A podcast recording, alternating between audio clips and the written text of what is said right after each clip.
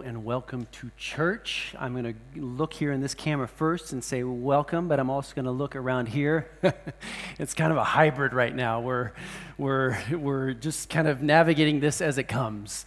And uh, we made a decision to have these English services a couple months ago now during this uh, corona time always been on our hearts, and we thought, hey, let's go ahead and, and, and pursue this part of our vision in the midst of a crisis. And so uh, it is great to have dozens of people here. Uh, I think actually we're almost at a capacity here, according to what this, this room uh, will hold. We never actually intended for this room to have, to have church services in it. So I just want to just kind of just say that. And if you're watching at home, we love it that you're, you're with us. And obviously, uh, people have been watching, or else we would not be doing it. And so, um, but yeah, we, we, we didn't intend to, to have drums up here on this stage, and, and so I'm, I'm actually feeling for you guys right over here. And it's, it's, it's, uh, it's not a room very conducive for a church service, but it's been a great studio for us in this season, and God has been so faithful. And, and so I just actually, we're, we're in the middle of a series that's called Reset. We started it last Sunday, and it's a mini series, just a three part series. Before we get, really get going, I just kind of want to give an update uh, for us as a church. And I just wanted to say, because a lot of people have been asking, How, how's the church doing? How's the church doing? We just finished, not even an hour ago, uh, we finished at three different other locations. We're calling them micro campuses, and they are almost all at capacity every Sunday. And so eh, the church is healthy. Now, again, even with a couple hundred people, that's not, we're not, are, we're not all gathering together. There's still, there's still many that are watching online, but the church is good and the church is healthy. And I just wanted to kind of reassure people with that. God has been so faithful th- throughout this whole season, and, and He's, uh, gifted us, I think, with the gift of leadership and also our teams. We have such a strategic team and we have innovative thinkers. And so we're just navigating it, just like I think every business leader has been having to do.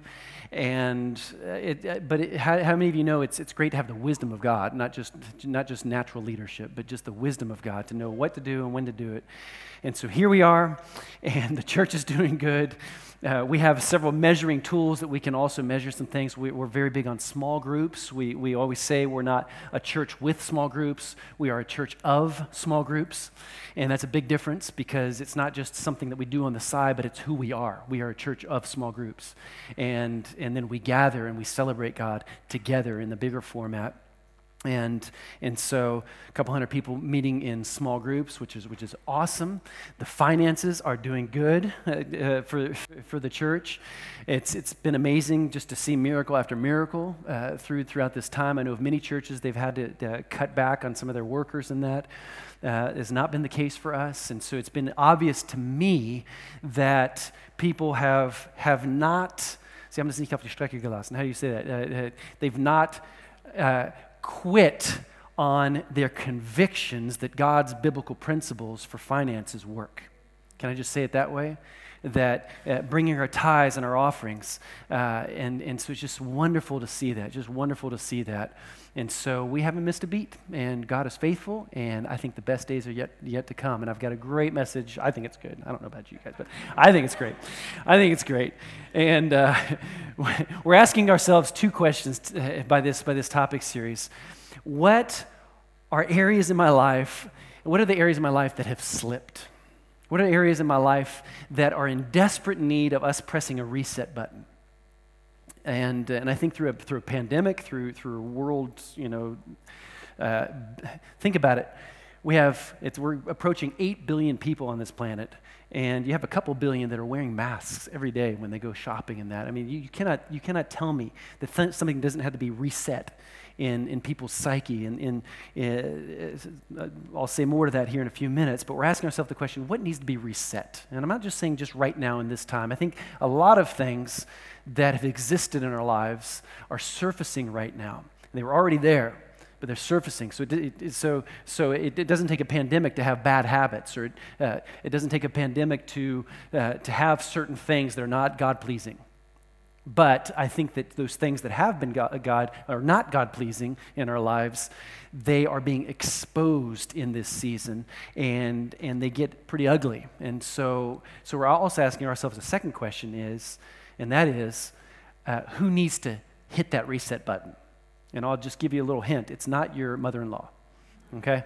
That's not the one that, that resets that button. It's you. It's you at home. It's, it's, it's, it's you and I. We're the ones that, that, that, that are in need of kind of recalibrating ourselves. And so we're looking at three different words in this series. Number one, rhythm. Sometimes our rhythm needs to be reset. Number two, and that's the topic for today, discipline. Oh man, that's give your neighbor a little nudge. Don't spit on him, but just give him a nudge and, and say, discipline, discipline. And then next week, we're going to be looking at something uh, it's very, very important perspective. And our perspective needs to be reset. And so, my friends, there are some pretty serious things going on in our world. I don't need to tell you that. Um, regardless of what your view might be, um, I was we were just on holidays, my family and I, we just came back this last week and we were in Italy. And by the way, Italy is still there. Italy is still there. There's still pasta. There's still plenty of pizza and espresso doppio. Oh my goodness, I've had uh, too many of those the last week and a half. But I was reading uh, an article in National Geographic. Love that magazine, and and it was on World War II, and they're they're interviewing 80 to 100 year olds, and it's kind of this last chance to interview that generation that were alive during World War II. And it's a very interesting article. And my point is that an 85 year old, a 90 year old that they interviewed was still affected from a five year period in their childhood or in their teenage years. And so you cannot tell me that even though it's been several months, and maybe you're sitting there and you're thinking, yeah, but th- that was a world war, of course, and it was brutal and this and that. And I don't, I don't, I don't, I've never sensed any symptoms, and I'm not quite sure that this whole thing is really what everybody says it's supposed to be. And you might have your, you might have your points of view and this and that, but, but psychologists have analyzed and done studies what's been going on in the psyches of, of people. And so I, I read a few articles, and, um, and psychologists agree we cannot underestimate how this pandemic has been affecting a lot of people. And so I, I, read a few articles, like I said. Uh, here are a few little statements from these articles from psychologists. And here's, here's one Working from home while taking care of kids, standing a meter or two apart from the next person if you step out to buy groceries, billions of people covering their faces to the extent that you're not recognizable, spending more hours only trying to interact with people. Uh, spending more hours online trying to interact with people when before this whole thing you were trying to limit your screen time all begs the question how are you coping? So, how are you coping? And, and then here they asked a few questions, these psychologists. Will we allow our kids to closely play with their friends? Will we go back? I mean, at all? Will we go back to shaking hands? These are the questions that people are asking, said Gviazda, this, this, uh, this psychologists. Even if we're told these are rationally okay to do, will we be able to overcome the new habits and associations that were ingrained during this quarantine period? And so here's some headlines from another article I read from the World Health Organization, the WHO. What could the impact of the COVID 19 crisis be on children's mental health? Another psychologist asked this question from the World Health Organization What is the psychological impact of this disease on the elderly? And then what will the short and long term implications be for the world economy? And these are the questions that people are asking. And me as a pastor, I've been asking myself some questions. Uh, there's many people that I haven't seen in, in months. And my heart as a pastor, as a shepherd, according to the biblical mandate that a pastor has, is how are the people doing? How are they doing spiritually? How are their marriages doing? How, uh, how are the young people doing out there? Uh, I was so happy this last Friday they had their, our first youth gatherings, and they weren't all because they can't all fit in here with social distancing. And we're blessed with a great youth ministry where sometimes up to 80, 100 young people come together. And so they met in groups of 20 in different locations. And so I'm, I'm still asking my, the, myself the question how is everybody doing? How's everybody doing? And, and so these are important questions we need to be asking. We can't underestimate what what these things are, are doing to us, what kind of effect they're having on us. But with all that said, with all that said, here's what I think I'm fully convinced, I'm fully convinced that this is the absolute best time to be alive. I, I'm, I'm not just trying to, to encourage people today, I am fully convinced that this is the time that God wanted you to be alive. Do you really think that God Almighty is, uh, is impressed with uh, a global virus, pandemic? I mean, do you think that he's, that he's surprised about it? I think that God knows exactly what to do at every standpoint during every chapter of every time period in history. And you and I should not be, uh, be thinking that, that he's surprised, but we need to be planted in this season. And I want to encourage us. And this message today is, is kind of, it's just, a, it's, it's very practical, very, very practical. I want us to ask ourselves the question eh, in this season, what is needing to be reset? Because I fully believe that you are called. If God's Spirit is on the inside of you, I tell you, the, the things that you have to offer are of eternal value for other people out there. And so you and I were called, we're chosen for such a time as this, and I'm fully convinced of that. And so turn to your neighbor and say, You are called. Don't spit on them, but tell them. You can do that here, you can do it at home. If you're home alone, turn to your cat and say, You are called. I think might be a little bit overboard. Ephesians chapter 2 verse 10. Ephesians chapter 2 and verse 10 says, For we are his workmanship, created in Christ Jesus for good works. That's your calling. Created in Christ Jesus for good works, which God prepared beforehand, before uh, a crisis hit, before a world war hit. God prepared this calling for you for now, beforehand, that we would walk in them. And that one word, walk, or not that one word, that one word, walk, or this phrase, walk in them, means to me that we have a responsibility, that, that it's going to require discipline, and that's our word for today, to walk these things out, to walk that calling out, to walk in them, discipline. And I think that times like this don't, don't, don't necessarily, like I said before, uh, necessarily only, only these times cause bad habits where we need to regain some discipline. But again, like I said, they resurface or they, they surface during, uh, during season like, like this. And, and sometimes we just get a little messed up in our thinking. Sometimes we just get a little confused. And I think there are a lot of people out there that are, that are confused. And I, I, heard a story, and I don't know if this happened just recently or maybe before all of this in our world has been happening, but, anyways, it's a great story. I, I'm going to read it to you. Okay? A man was admitted to the hospital with two burned ears. Anybody, anybody read this story? No? He was admitted to the hospital with two burned ears. How did this happen? asked the doctor. Well, I was ironing. I was ironing my shirts at home, the officer reports. And, and, and then the phone rang, and I was so distracted that I pressed the iron to my ear instead of the receiver.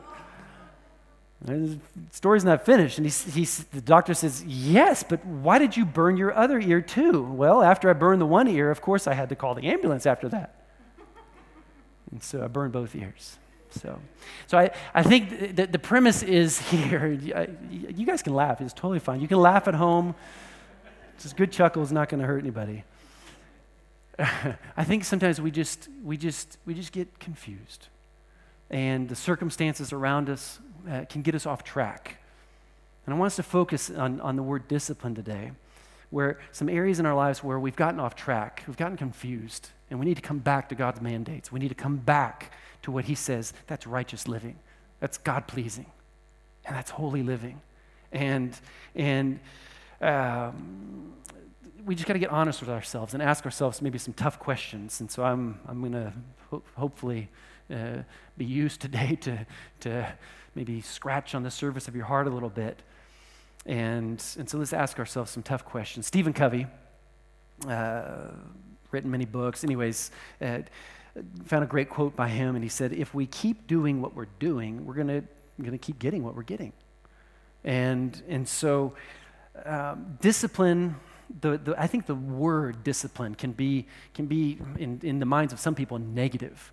I, am the son of a military man. My, my father, he was, he was an officer in the military uh, for 20 to 25 years, not quite sure, but uh, it definitely influenced him and influenced the, his regiment at home and the way that he, uh, he kind of led the household in that. And I, he, he, loved, he loved instant coffee my dad. And he, by the way, he's still alive. I'm talking like he's not alive anymore. And, uh, and I think to this day, he drinks his, his instant coffee. I think he's, he's uh, digressed to instant decaffeinated coffee. But, anyways, he would always put his favorite mug on the kitchen counter at night after he's, he's got his clothes all laid out for the next day of work and he had everything all laid out his belt, his shoes, his socks. And, and then he would put his favorite mug at the, on the kitchen counter with a teaspoon in there, already put a teaspoonful of the instant coffee in there, have everything, the tea kettle there, everything was ready. And those are kind of the images I have. And th- so maybe you have certain images and you think that discipline is kind of like, I mean, that's not a bad thing. It's not a bad thing.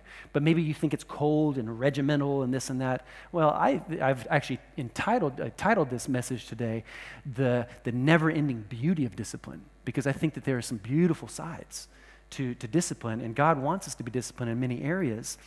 Um, we're going to first look here at three enemies of discipline. Three enemies of discipline. And the number one, I think it's, it's, it's very important that we speak to it, but lack of clarity. Lack of clarity can be an enemy to discipline. And if you're not clear about what your next steps are in life, if you're not clear about your, your calling, like I was talking about before, then you can get off track and, and that, that, that, that clear vision, your purpose, it, it's a must in our lives. And in this season, that's why I want to remind us all that, that God has a plan and a purpose for you, and He's not distracted by the things going on around us. We cannot get off course. Jeremiah chapter 29, one of our favorite verses, for I know the plans I have for you. God has plans for you. And He says, they are plans that are good. They're not for disaster. They're going to give you a future and a hope. And so, so God has good plans for us. And so it's important that we have a clarity of, of focus that you can, you can say with full confidence. And let me ask you the question can you say with full confidence today, I, I know who, I'm in, who I am in Christ. I know that I'm called, and I know I'm planted in this season, and God's best days are ahead of me. Can you say that with full confidence today? Number two, enemy of, enemy of discipline. I wrote a word down called cynicism. Cynicism. Cynicism. Now, what do you, what do you mean with that?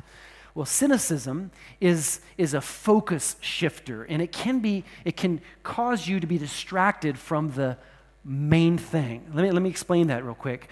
Here's a definition Cynicism, it's an attitude of suspicion where you believe that the future is bleak and that people are acting only out of self interest.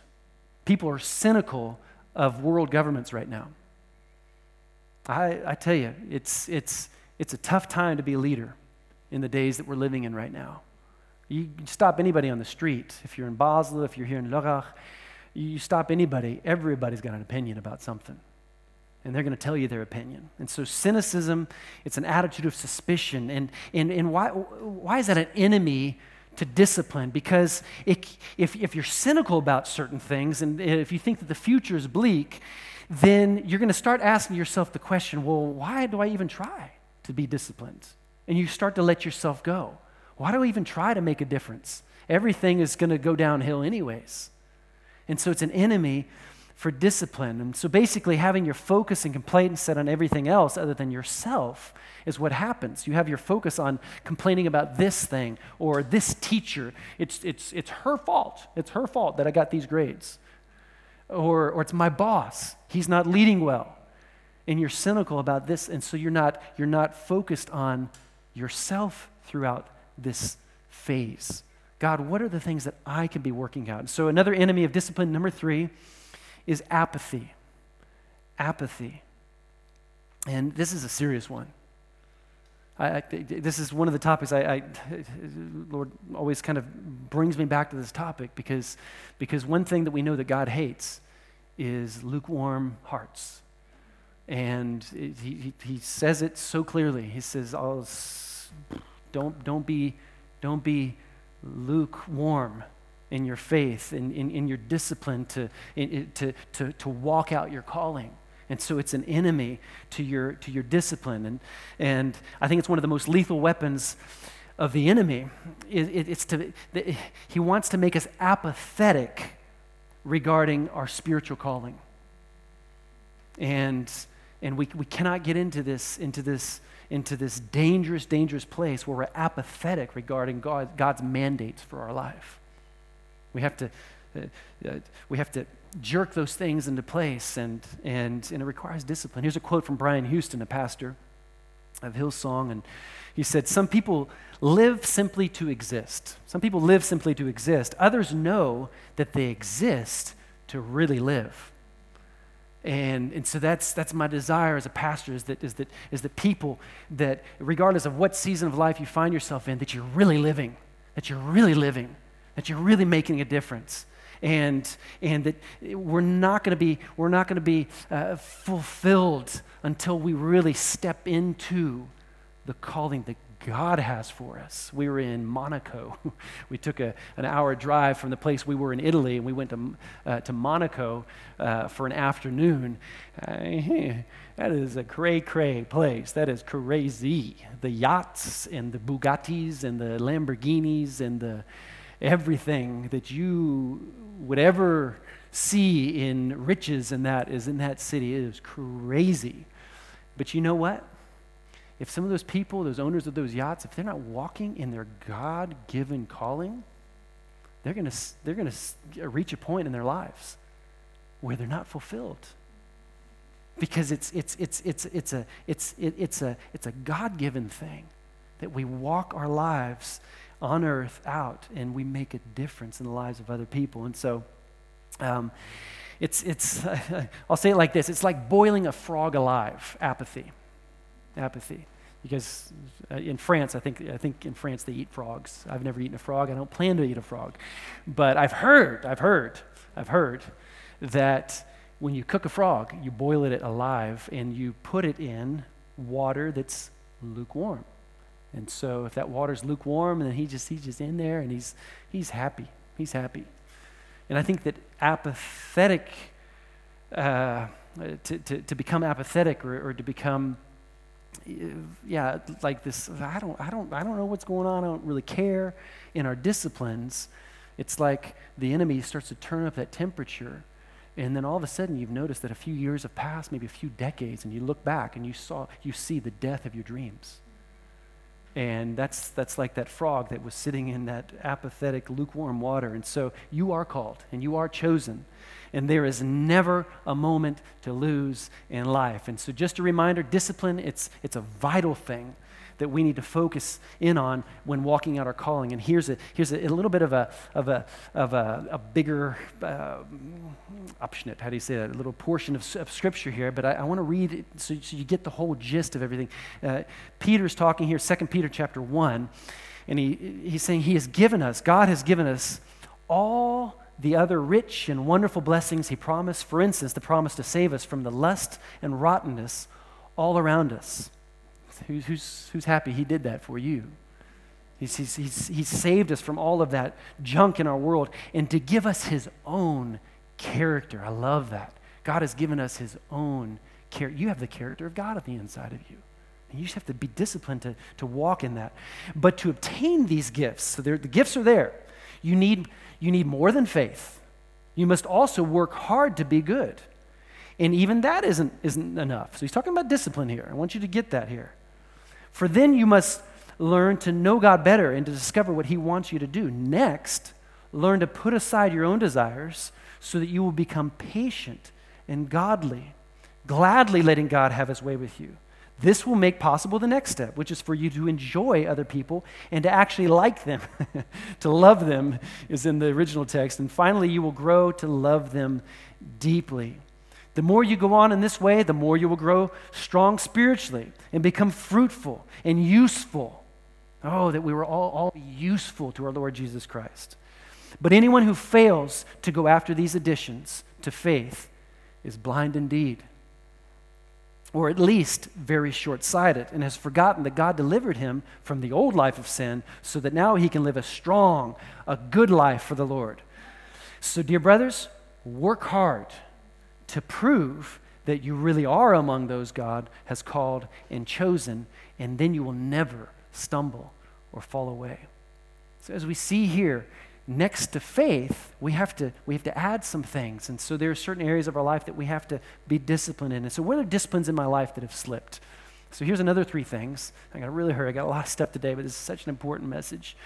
And I, it, with the hundreds of people out there, I'm looking in this camera, I'm looking in this camera, the hundreds of people out there, we, we, we're all going to have different areas that that the Holy Spirit is maybe scratching on the surface of our heart, and He's saying, You got to work in this. But I, so I've chose to, to focus in on three key, what I believe are three key areas that we need to regularly reset. So we've heard about the enemies of, of discipline. Here are three key areas uh, in our lives that we need to reset.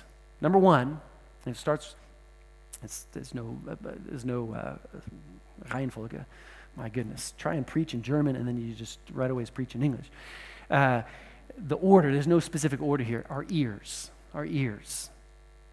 Key area that we need to reset. What are you listening to? What are you listening to? I'm going to be really practical here. Uh, in my preparation, I, I kind of heard this phrase the rumors in the land. The rumors in the land.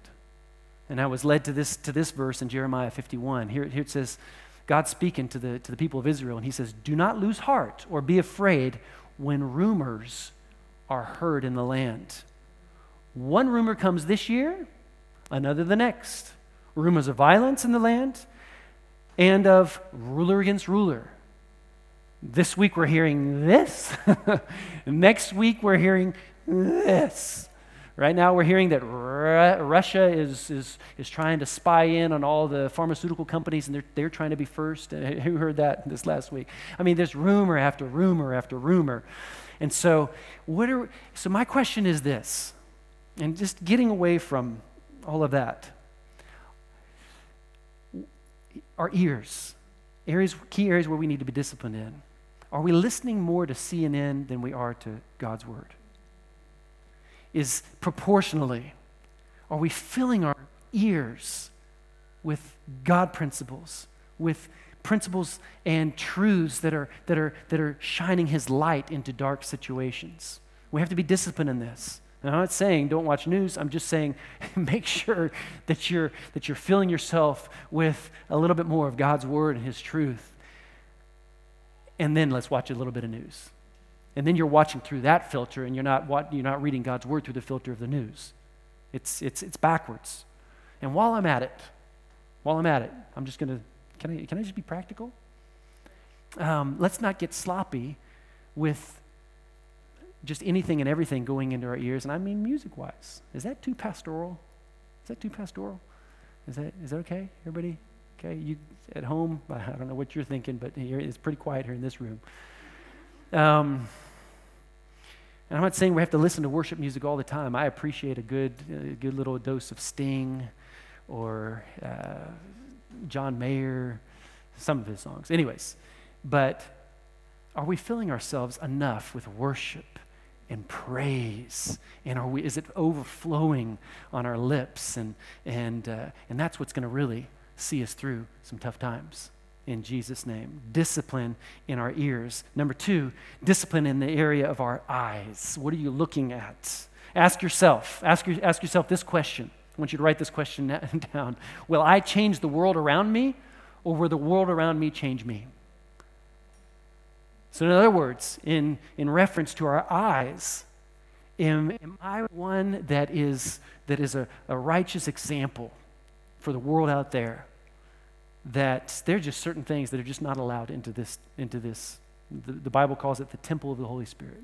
Did you know that? Did you know that? I'm going to read here in uh, in 1 corinthians. Paul he asked this question. He says didn't you realize that your body is a sacred place the place of the holy spirit?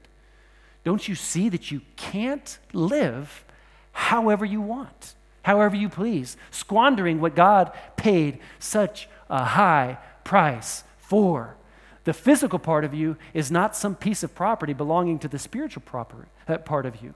God owns the whole works. And so I want you to make this confession daily. You can write this confession down, but make it daily. And I mean, every morning when you get up, you say, My body is the place where God dwells. My body is the place where, where you dwell, God.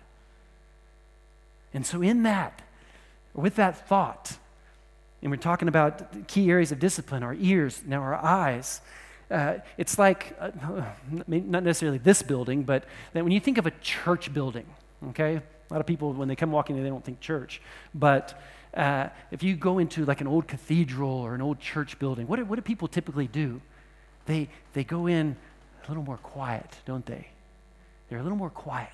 And they're like, shh. And you're like, why? Why? It's, I mean, what? This is a place where, where God is. Is that, is that right? And it's interesting. If we would just view this here the same way. No, no, no, watch, watch. You can't. Because you're allowing things to enter in to this temple where God says, I, I live here. And, and so you, it begs the question if we, if, if we want to control what's on the inside of this building here, if we want to control what's on the inside of this building, what's the answer to that? How do we control what's, what's on the inside of this building? We control the doorway. And that which we allow on the inside of here, we allowed you guys in here, by the way. You guys are welcome. Welcome, welcome. but you control at the door. And what is the door to your soul? What is the door to your life? Your eyes. It says right here in Matthew chapter 6 the eye is the lamp of the body. If your eyes are healthy, your whole body will be full of light. We cannot underestimate these biblical truths. And so, so discipline in the area of our ears, our eyes, and now the third, our knees. I'm kidding. No, I just had to say that. The mouth, the mouth. And yes, it's very important what we speak. We did a whole series on this. We called it Me and My Big Fat Mouth, and that was right before COVID 19 really hit. And so you can go back and listen to that. Uh, we don't have it in English. But uh, uh, it's a very important topic. What are we speaking? But that's not really what I want to focus on here. I want actually want to get even more, even, even more physical with this point here. And I, uh, but what are we actually putting into our mouths? Throughout this whole COVID 19 crisis, uh, statistics have shown that al- alcoholism has risen dramatically. And uh, my wife and I, we enjoy a glass of wine, but I tell you, when you're a, uh, when, you start to let, let some things slip, you just need to ask yourselves the question Do I, do, do I need that much? Um, either eating or drinking. Do you know your limits? We're talking here about discipline. 1 Corinthians chapter 10 verse 31 so whether you eat or drink or whatever you do do it all for the glory of God. It's just, it's just very clear. It's just very clear. I think sometimes we just let certain things slip, and you need to ask yourself the question Am I in need of hitting the reset button? And that's, and that's the beautiful aspect of times of fasting. We're a strong believer, it's, it's very biblical. It's very biblical. That, that you and I, we can, we can in a sense, you're, you're just you're, you're limiting certain things for a season. And, and it really, it, it, it really tests certain areas in our life. And, uh, and so it's, it's, it's a biblical thing. It's, and this is not legalistic. This is the high wisdom of God's word. This is the high wisdom of God's word. And I'm saying this because I, cause I love you guys, and, um, and I'm a person too. And, and these are things that we just all need to kind of keep, keep in, in, in check. Are we good? Okay? Should I close this out? real practical, real practical. How do I discover which areas have slipped? How can I discover which areas are slipped? First and foremost, we need to have an open heart. That's not one of my points here, but I just want to just kind of preface it by saying we just have to have an open heart. And that's why every Sunday, the team here. And every week, every Friday, we have early morning prayer here. And every Monday to Thursday, we have, we're part of a, a, prayer initiative. Every morning, it's called Unite 714. And we pray at 714 just for 15 minutes uh, for, for, the, for our world and, and for our church, that people have open hearts, that their eyes would be open, that their hearts would be open, so they really see the truth of the, of the wisdom of God and, and, and especially in this season. And so um, we have to have an open heart. But here are three, que- three, three places where we can run to and ask questions. Okay, I'll just put it like this. How can we discover? This is the question. How, how can we discover which areas have slipped? Number one, ask God. it's very, very simple, but ask God. And let me just let me ask us all this question. When was the last time you had an open and honest dialogue with God regarding yourself, and where you're like, God, how am I doing? What, what, what's in me right now that shouldn't be there? God, by your Holy Spirit, I pray that you show me what has slipped. What disciplines do I need to jerk back in order? In Jesus' name. It sounds so simple, but it's an, it's an open and honest dialogue with God. And, and I think it's few and far between Christians that actually do that on a regular basis. And David did it all the time, David in the Bible. He said in Psalm 139, he said, Investigate my life, O God. Investigate. Find out everything about me. Cross examine. Test me. Get a clear picture of what, of what I'm about. See for yourself whether I've done anything wrong. If anything has slipped, then guide me on the road to eternal life. So ask God. Everything starts with God. Number two, ask a friend. Ask a friend. Maybe you're like, well, God, God's my friend. He's all I need. But then maybe you haven't understood what God has put in place, and that is true godly relationships with people that will speak to certain things in our lives. And I just want to encourage you to find a friend like that if you don't have one. It's, a, it's, it's, it's also, it's a biblical, it's a godly thing.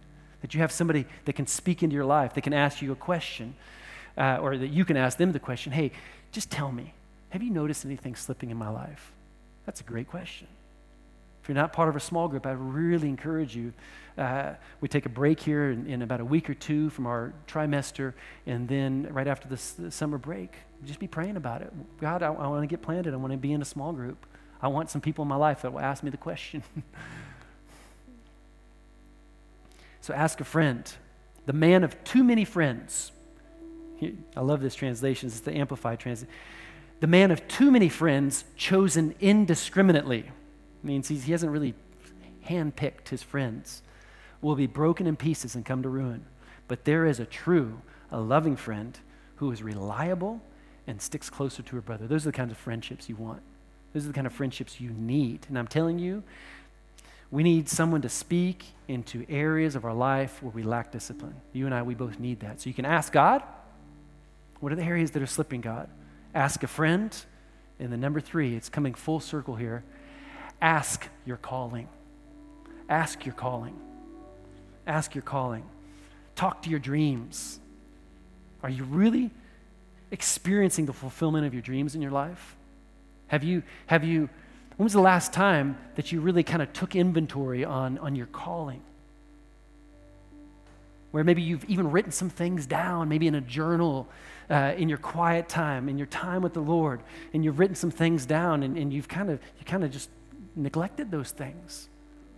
Ask your dreams, ask your calling. I, th- I think this is one of my greatest fears as a pastor is that people do not walk in their calling that they're not walking according to their full potential.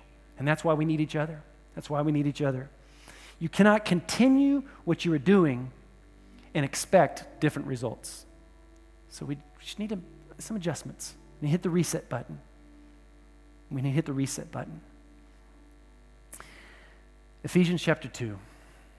I read this verse in another translation, but here, this is the Passion Translation. I just want to remind us again about our calling. We've become his masterpiece. Actually, it says in this translation, his poetry. We've become his poetry. I love that. A recreated people that will fulfill the destiny he has given each of us. For we are joined to Jesus, the anointed one. Even before we were born, God planned in advance our destiny and the good works we would do to fulfill it. And so I'm right here. How do I get there? We're talking about calling, talking about discipline. It's like someone once said begin with the end in mind. Begin with the end in mind. That's the way, that's the way God does it. That's the way Jesus did it. God, when He sent His Son Jesus, he, he saw the end in mind. He knew what He was going to accomplish through His Son Jesus for you and for me. And so he had the, the Ist-Zustand, like a person says in German, he had the, the, the present circumstances, the situation, sin was, was there, and, and you and I, we had our backs turned towards God. But he said, in spite of that, I, I look at the end, and so I start something. I put it in motion because I have the end in mind. That's what he did for you and for me. And he said here, but God still loved us with such a great love he is so rich in compassion and mercy. Even when we were dead and doomed in many sins, He united us into the very life of Christ and saved us by His wonderful grace. And so He started loving you and I before we were perfect. And you and I, I don't know, last time I checked, I'm not perfect. And so I'm still a work in progress. But He knew, He knew the calling and the purpose that He put on the inside of you. And so I want us to pray together today. And so I'd ask you if you're at home just to close your eyes. If, if, if we're here, let's just bow before Him. This is a, always a holy moment when we come before God. I want you to see it that way right now in Jesus' name. Father, we come before you and we open up our hearts before you right now in this, in this moment. And we ask you, God, to have your way on the inside of us. Father, I pray for everyone watching over YouTube or here in, in the hub, Lord God, I pray that, that, that you're, you're, you're, you're, you're touching some areas on the inside of us and, and you're showing us certain things. And so just allow Him to do that right now. Allow Him to show you areas that maybe slipped. And don't forget you're called. You're a masterpiece. He wants to write poetry with your life. Love it. So, God, we just allow you to do that. Father, I, I pray Lord God, that you're just showing people that your way is always better. Your ways are always higher. Your wisdom is, is unending, it's eternal. And so nothing in our world and situations will ever change the higher wisdom of God. And so, Father, we want to apply your principles. And I pray, Lord God, that our, that our ears, our eyes, our mouths, in every other area of our lives, Lord God, maybe where discipline has slipped, Lord God, I pray and I speak out, Lord God. I just pray for self control. I pray, Lord God, these are all fruits of the Spirit. Right now, in Jesus' name, I thank you, Father, for, for just your wisdom being there, present in every moment of our lives. In Jesus' name, and Holy Spirit, we allow you free rein in our lives. In Jesus' name. And right now, would you just pray with me together here if you're here in the hub or there at home for people that don't know Christ? And it could be maybe you're here, maybe you're even here, and you've never made a, a, a, a definite, once and for all decision. You want to follow after God. You want His very best for your life. And maybe you've never really come to the point where you've, where you've confessed with your mouth that, that, that you're a sinner, you're in need of God. I tell you, it's a good place to come to that you realize that you cannot master your own life in your own hands. You need God, you need Him. And so, right now, where you're at, if you're here in this hub or if you're there at home, listening online, I just want to pray with you. And you can pray a prayer like this right where you're at. You can say, Dear God, I come before you and I confess that I am a sinner. And I've done some things wrong that are, that are not God pleasing, and I ask you to forgive me. Would you come and make, make, make your home on the inside of me, Lord God? I pray, Lord God, that I would walk all my days with you. I thank you that you give me the strength that I need to do that. And I pray that right now, Lord God, that you forgive me of my sins and you make me new. And I thank you. You can say that right now. And I thank you that as of today, I am a child of the Most High God. And you can say that with all the authority you want because it's true. And so just pray with me right now. And we say that together. Amen and amen and amen. Amen. Amen. So glad.